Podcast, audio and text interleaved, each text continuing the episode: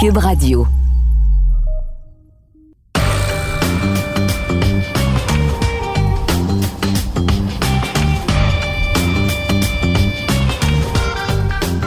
Cette semaine, au balado de champ gauche, ce sera un été très chaud sur le marché des transactions.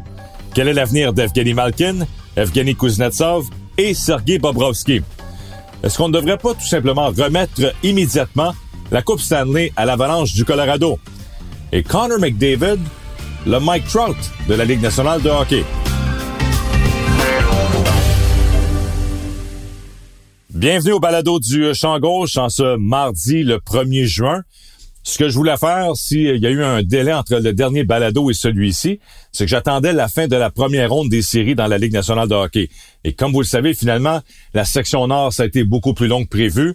Le Canadien, avec une remontée spectaculaire, euh, complétée lundi soir à Toronto, alors qu'il serait de l'arrière 1-3 dans la série, gagne en 7 matchs contre les Maple Leafs. Alors, la première ronde a officiellement euh, pris fin le 31 mai, même s'il y a déjà des séries de deuxième ronde qui ont euh, commencé au cours des euh, derniers jours. Mais officiellement, le bilan de la première ronde est le suivant.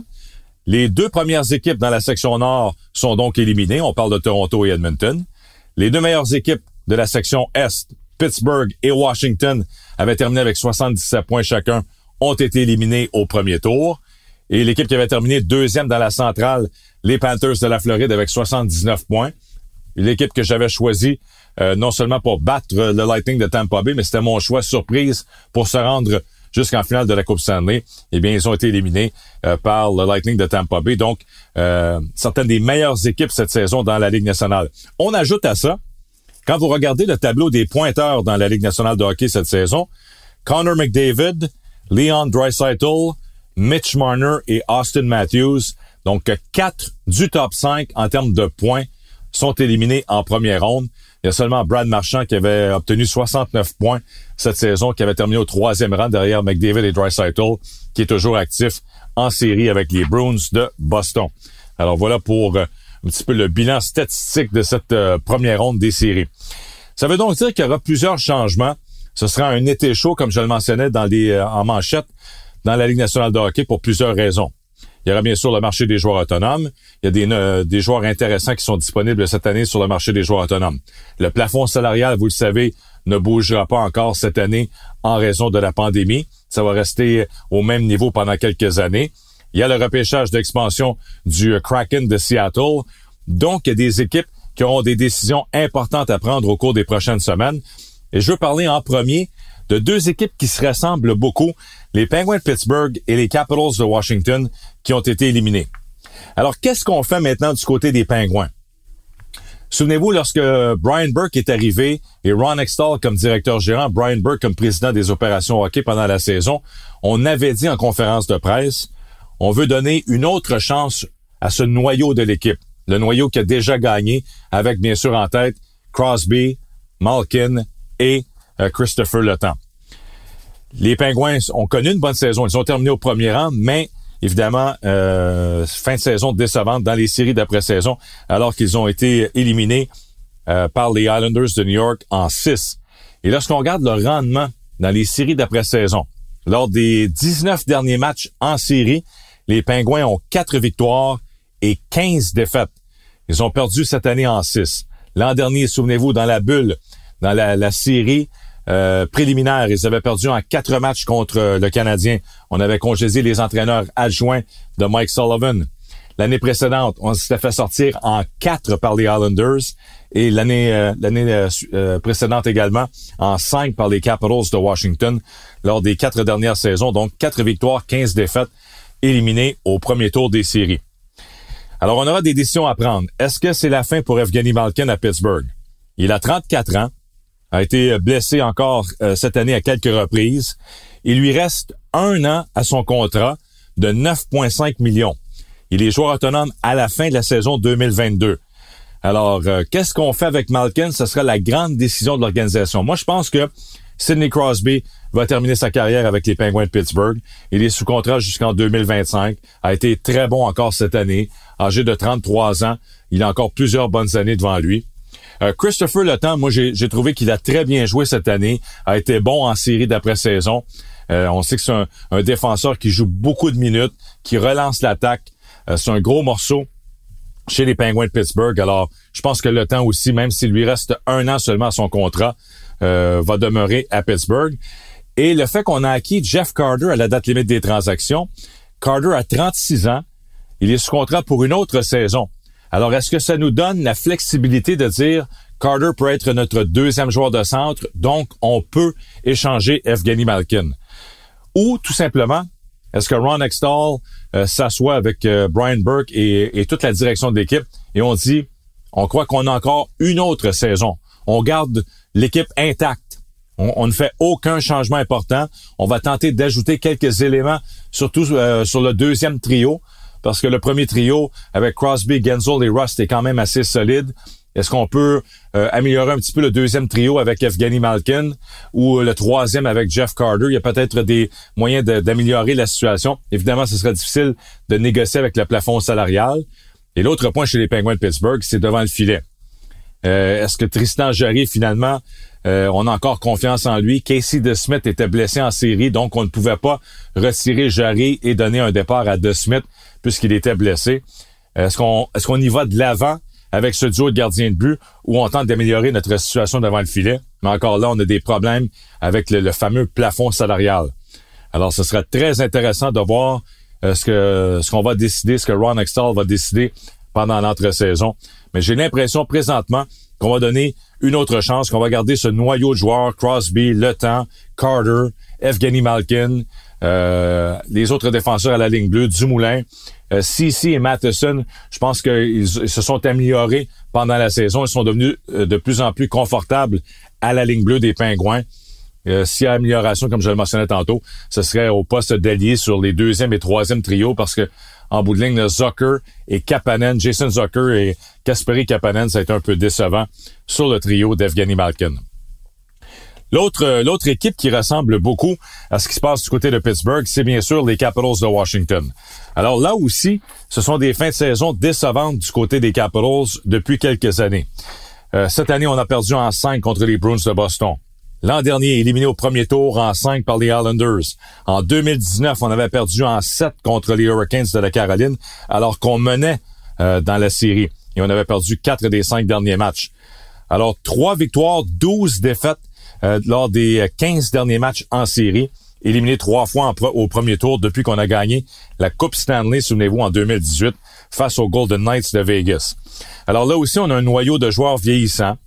Euh, ça commence avec Backstrom à 33 ans qui est encore sous contrat jusqu'en 2025. TJ Oshie, même chose. Il est âgé maintenant 34 ans. Euh, Carlson, euh, lui, encore plusieurs bonnes années devant lui, mais quand même arrive à 31 ans. Et bien sûr, Alexander Ovechkin, qui est joueur autonome sans compensation, âgé de 35 ans. C'est sûr que Ovechkin va revenir à Washington. Maintenant, c'est de savoir euh, ce serait quoi la durée du contrat, pour combien, euh, qu'est-ce qu'on va apporter comme changement autour de l'équipe? Je pense que c'est là que OV veut attendre un peu, de voir euh, la direction, qu'est-ce qu'on va décider maintenant comme orientation du côté des Capitals au cours des prochains mois? Le dossier à Washington, c'est celui d'Evgeny Kuznetsov.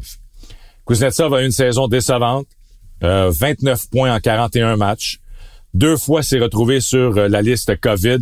Vous vous souvenez de l'incident en début de saison avec euh, son coéquipier Samsonov. les deux s'étaient retrouvés euh, sur la liste COVID avec avec les Capitals et également a raté le début des séries encore une fois à cause de la liste COVID.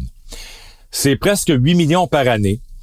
Il est sous contrat jusqu'en 2025, mais c'est quand même encore un jeune joueur du côté de Kuznetsov. Alors, est-ce qu'il y a un marché pour Evgeny Kuznetsov? Si demain matin, on dit aux équipes, euh, on est prêt à échanger notre joueur de centre euh, de 28 ans, est-ce qu'il y aurait une, une demande? Moi, je pense que oui.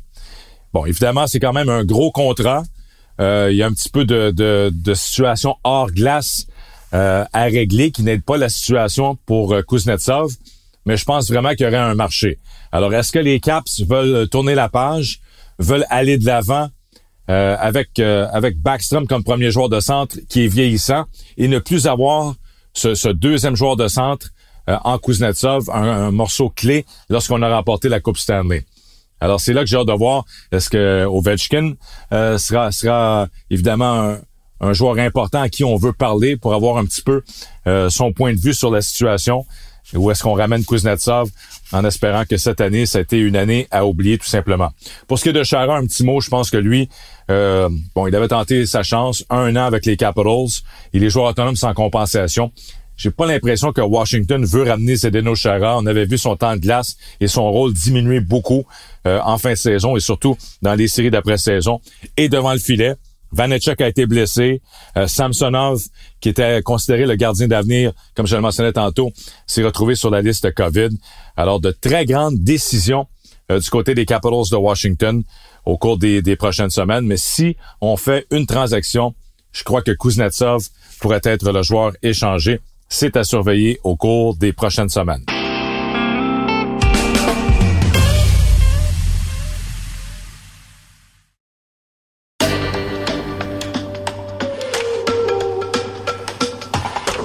Alors, j'ai parlé d'Evgeny Malkin, j'ai parlé d'Evgeny Kuznetsov, deux joueurs qui euh, pourraient changer d'équipe au cours des prochaines semaines. Et j'ajoute à cette liste le nom du gardien de but, Sergei Bobrovski. Mais encore là, c'est un peu le même scénario. C'est qu'on est pris avec un contrat qui sera très difficile à échanger. Bon, Bobrovski a eu euh, des séries décevantes, comme vous le savez, contre euh, le Lightning de Tampa Bay. Finalement, avait été remplacé par Chris Drieger et ensuite on a même donné le filet à la recrue Spencer Knight. Spencer Knight qui était en mesure de gagner euh, un match mais a perdu euh, le sixième contre le Lightning. Alors on a utilisé trois gardiens dans la série contre le, Lightning de Tampa Bay. Même si on avait une bonne attaque chez les Panthers, on n'a pas été en mesure d'avoir les arrêts clés dans les séries d'après-saison. Bobrovski lui reste encore cinq ans, 50 millions, donc 10 millions par année. Euh, ça fait quelques années maintenant qu'il a des ennuis. Depuis qu'il a quitté les Blue Jackets de Columbus, avait signé ce fameux contrat avec les Panthers. Et euh, ce sont, euh, je pense qu'on peut dire, deux saisons décevantes jusqu'ici avec les Panthers de la Floride. Même si cette année, ça a été mieux que l'an dernier, mais c'est pas encore... ça vaut pas encore 10 millions finalement, le contrat qu'on lui a donné en Floride.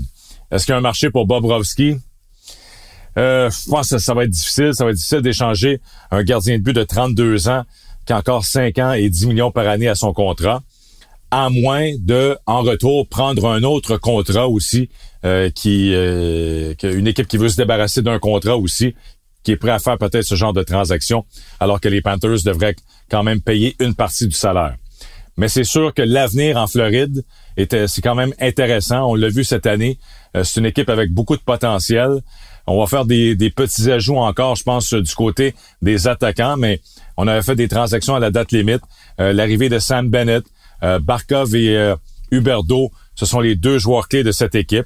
À la ligne bleue, on avait perdu un gros morceau, évidemment avec la blessure d'Aaron Eckblad. On n'a pas été en mesure de le remplacer. Ça aussi, ça fait mal dans la série contre le Lightning. L'indiscipline, dans le fond, c'est ce qui a fait la différence, parce que Tampa Bay a marqué huit buts sur le jeu de puissance dans la série contre les Panthers de la Floride. Mais l'avenir va passer par Spencer Knight. Ce sera le gardien numéro un de l'équipe. Alors, si jamais Bobrovski n'est pas échangé ou qu'on ne trouve pas preneur pour lui, euh, Bobrovski sera le, gardien numéro 2, le mieux payé de la Ligue nationale à 10 millions par année. Il sera là, mais je pense que Spencer Knight va devenir le gardien numéro un de l'équipe. Alors, ça m'amène maintenant à la situation des Oilers d'Edmonton. Comme vous le savez, les Oilers ont été éliminés en quatre matchs par les Jets de Winnipeg. Lors du quatrième match, ça a été en troisième période de prolongation. Et là, j'ai eu la chance de décrire ce match. Euh, C'était un match quand même euh, très intéressant, très enlevant. Mais ce qui ressort de cette élimination des Oilers, c'est qu'on a une équipe à cinq joueurs. Et on ne peut pas gagner dans la Ligue nationale de hockey avec seulement cinq joueurs. On n'est pas dans la NBA où je peux toujours envoyer mes meilleurs joueurs sur le terrain et j'envoie euh, LeBron James et Antonio Davis et compagnie avec les Lakers et je dis on va aller gagner le match. Les gars, vous allez jouer 47 48 minutes, vous allez jouer tout le match. Ça ne fonctionne pas de cette façon dans la Ligue nationale de hockey. Et ça a été encore plus évident lors du quatrième match en prolongation. Darnell Nurse a joué plus de 60 minutes à la ligne bleue. Tyson Barry a joué presque 50 minutes. Dreisaitl 44, McDavid 45 minutes et euh, Ryan Nugent-Hopkins 40 minutes. Alors là, en deuxième et en troisième période de prolongation, c'était toujours ce groupe de cinq sur la patinoire pour l'entraîneur-chef Dave Tippett. Pendant ce temps, de l'autre côté, on avait Paul Maurice, l'entraîneur-chef des Jets, qui lui disait, bon ben parfait, il était mort de rire, lui, il pouvait utiliser son premier trio, celui de Shifley avec Connor et Wheeler. Ensuite, il envoyait le trio de Stachny, Dubois et Nicolas Ehlers. Et son troisième trio, qui est très solide également, avec Laurie, Appleton et Kopp. On avait des chances de marquer. On mettait de la pression sur les Oilers. On passait du temps en territoire d'Edmonton. Pendant ce temps, le premier trio devait se défendre. Et on avait aussi une belle rotation avec nos six défenseurs. Alors, c'est ce qui a fait la différence en bout de ligne, qui a permis aux Jets non seulement de gagner ce quatrième match en troisième prolongation, mais d'éliminer les Oilers en quatre. Alors, ça ne fonctionne pas du côté d'Edmonton depuis plusieurs années. C'est beau, Dreisaitl, McDavid. Cette année, on avait Barry qui arrive, qui est le meilleur pointeur chez les défenseurs. On a un autre défenseur de premier plan, Darnell Nurse, mais après ça, on n'a pas de profondeur au sein de l'équipe. Alors, ce sera vraiment tout un casse-tête pour le directeur gérant Ken Holland. Ken Alden a fait de l'excellent travail avec les Red Wings de Détroit, s'est amené à Edmonton. Il a deux joueurs franchises, deux joueurs vedettes, mais qu'est-ce qu'on a après? Euh, c'est ça la grande question. Nugent Hopkins est joueur autonome sans compensation à la fin de l'année. J'ai pas l'impression qu'on sera en mesure de, garder ses services parce qu'on donne déjà beaucoup, même peut-être beaucoup trop d'argent dans, le hockey d'aujourd'hui à McDavid et à Dreisaitl. Alors, ça sera très, très, très compliqué, à moins vraiment d'être en mesure de développer des jeunes joueurs ou de donner des contrats à des joueurs autonomes, peut-être à court terme, des, des gars qui veulent venir jouer avec McDavid et Dreisaitl. Mais je pense qu'il faut, euh, faut encore séparer ce duo. faut tenter d'avoir au moins deux bons trios et ensuite un troisième trio et un quatrième à caractère défensif. Mais là, il y a des joueurs qu'on a, on n'a même pas vu lors de, la prolongation.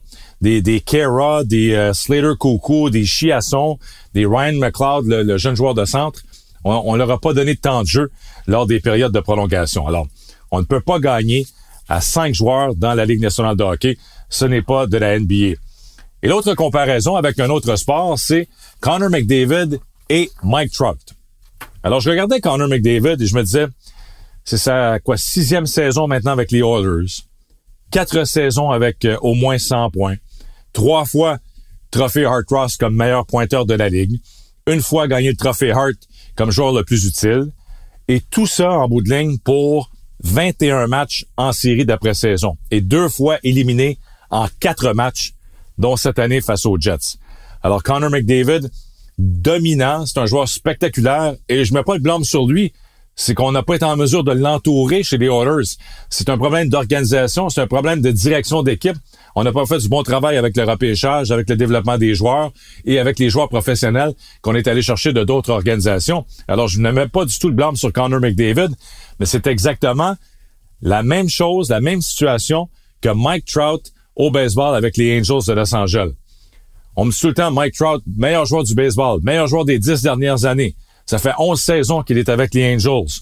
Euh, huit fois bâton d'argent comme euh, meilleur frappeur, le gars qui a les meilleures statistiques à sa position. Trois fois joueur par excellence euh, de la Ligue américaine, mais seulement une fois, on l'a vu au mois d'octobre en série d'après-saison. Et ça avait duré trois matchs, avait été éliminé en trois matchs, avait frappé un coup sûr, un circuit en solo dans l'élimination de son équipe. Alors, on ne voit pas Mike Trout au mois d'octobre. On ne voit pas celui qu'on dit être le meilleur joueur du baseball majeur. On ne le voit pas aller loin en série. C'est là vraiment qu'on se démarque. Derek Jeter, pour prendre euh, comme exemple, n'était pas le meilleur joueur d'arrêt-court du baseball majeur. Il était un très bon joueur. C'était pas le meilleur joueur d'arrêt-court année après année, mais c'était celui qu'on voyait à tous les mois d'octobre. C'est celui qu'on voyait en série avec les Yankees. C'est celui qui obtenait les coups sûrs opportuns en, neuvième manche, en prolongation, les circuits, lorsqu'on en avait besoin. Alors c'est là que Derek Jeter a fait sa marque. Lorsque tout le monde euh, regarde des séries au mois d'octobre, Mike Trout, on ne l'a pas vu au mois d'octobre, et Connor McDavid, on ne le voit pas très longtemps. On ne le voit pas souvent dans les séries d'après-saison. Alors c'est pour cette raison que je dis que Connor McDavid, malheureusement, c'est le Mike Trout de la Ligue nationale de hockey. Et comme je, je, je le rappelle, c'est pas de la faute à McDavid c'est l'organisation des Oilers d'Edmonton qui n'a pas été en mesure de faire un bon travail pour entourer son joueur vedette ou ses joueurs vedettes en McDavid et Leon Draisaitl.